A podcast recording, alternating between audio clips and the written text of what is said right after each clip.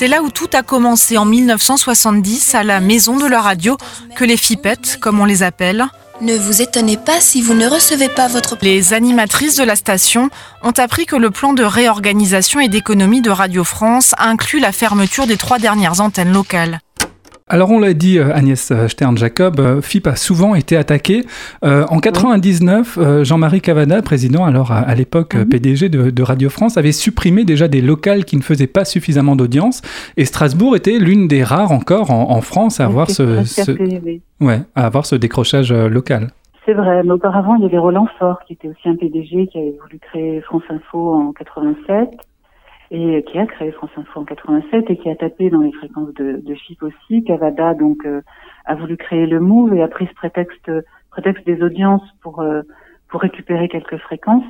Nous, on a résisté chaque fois, donc c'est chaque fois des miracles, hein, parce que dans chaque ville, euh, chaque fois des auditeurs se sont mobilisés, le, les, les, personnels politiques, les partenaires, la presse. Donc voilà, nous, on a eu de la chance chaque fois. je, voilà, pour pouvoir. on a survécu jusqu'à aujourd'hui et euh, on ne sait pas très bien pourquoi, mais en tout cas, c'était en tout cas grâce euh, aux, différents courants de soutien euh, qu'on a pu, on a pu tenir.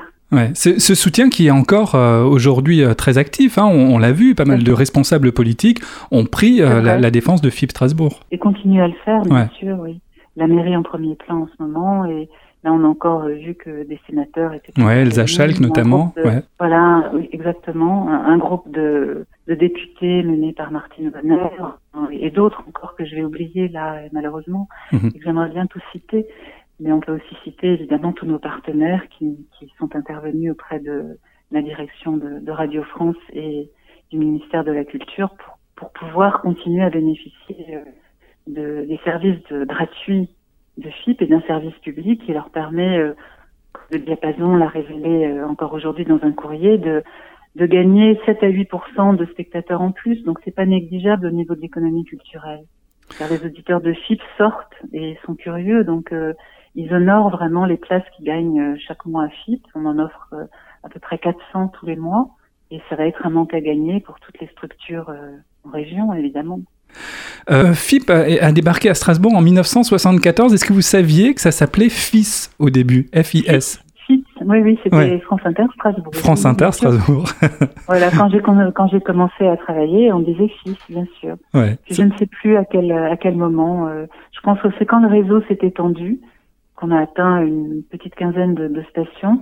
Euh, à Paris, ils ont trouvé que c'était mieux d'uniformiser le nom pour qu'on puisse vraiment exister en tant que réseau un réseau qui n'a pas perduré très très longtemps à ce nombre-là, mais en tout cas qui a existé à un moment donné. Vendredi, euh, ce sera euh, vos, dernières interventions ici à, FIP euh, Strasbourg. Vous avez prévu quelque chose de, spécial?